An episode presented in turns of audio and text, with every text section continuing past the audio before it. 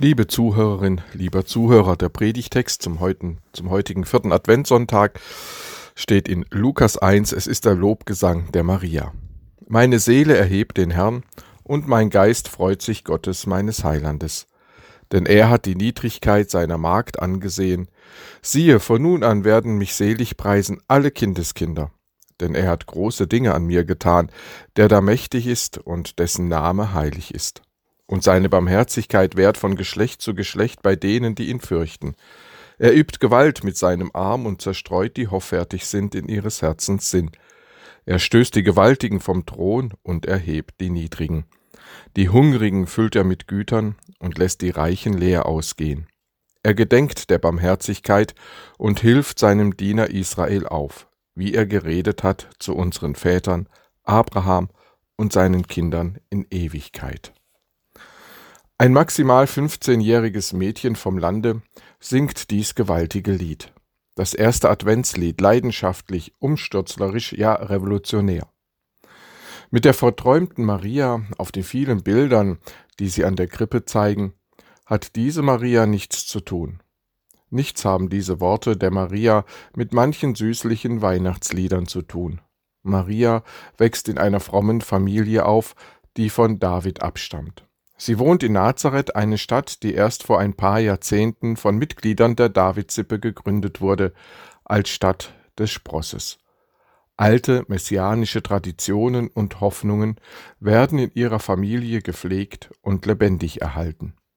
Ungewöhnlich und herausfordernd singt sie von Gottes Barmherzigkeit, die in diese Welt kommen wird, die diese Welt mit ihrer Macht überrollen und umkrempeln wird und seine Barmherzigkeit währt von Generation zu Generation unter denen, die ihm mit Ehrfurcht begegnen.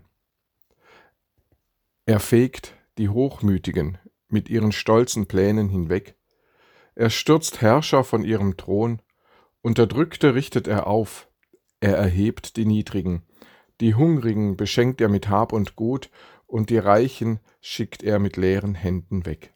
Seine Barmherzigkeit hat er seinen Dienerinnen und Dienern fest zugesagt. Er wird seinem Volk Israel helfen. Kein Zweifel, dieses Lied wird von einem demütig armen, unterdrückten, niedrigen und hungernden Menschen gesungen, einer machtlosen jungen Frau, die all ihre Hoffnung auf Gott und sein Kommen setzt. Es sind Hoffnungsworte, Worte der Freude. Meine Seele macht Gott groß, und mein Geist freut sich über Gott, meinen Retter. All das Jahrhunderte alte Hoffen und Sehnen sieht sie nun in Erfüllung gehen, und sie, Maria, darf daran teilhaben. Von jetzt an und in allen Zeiten wird man mich glücklich preisen, singt sie. Ja, die demütigen, niedrigen, armen, hungernden glauben Gott, freuen sich, dass er kommt, hilft, Wunder tut, herrlich und groß macht, was wir was vor Menschen keine Beachtung findet, verachtet und vergessen wird, verloren geht. Gott bei den Niedrigen, Gott in der Niedrigkeit, das ist Marias leidenschaftliches Adventswort. Dasselbe Wort finden wir auch bei Paulus. Obwohl Jesus Christus in jeder Hinsicht Gott gleich war, hielt er es nicht selbstsüchtig, hielt er nicht selbstsüchtig daran fest, wie Gott zu sein. Nein, er verzichtete darauf und wurde einem Sklaven gleich. Er wurde wie jeder andere Mensch geboren und war in allem wie wir.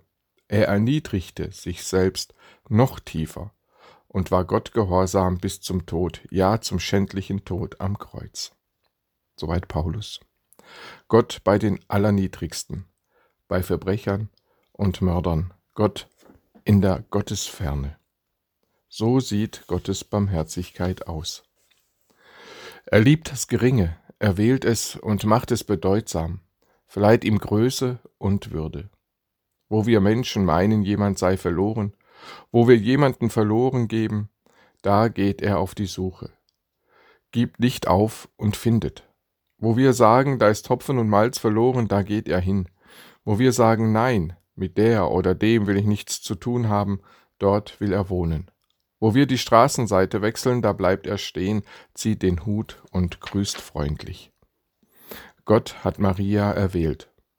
Kommt in einem Stall zur Welt, liegt als Neugeborenes in einer Krippe. Damit beginnt eine völlige Umkehrung dieser Welt, ihres Lebens und ihrer Religionen. Wir können diese Umkehrung nicht groß und radikal genug denken. Wir können nicht vor die Krippe treten, ohne in diesen Umsturz hineingezogen, hineingerissen zu werden. Wir können nicht Weihnachten, Karfreitag und Ostern feiern, ohne diese Revolution Gottes eingedenk zu sein. Gott thront nicht in goldenen Seelen, in prunkvollen Kirchen, er thront in unserer Niedrigkeit, in menschlichen Abgründen. Da, wo wir meinen, er sei fern, da ist er nah.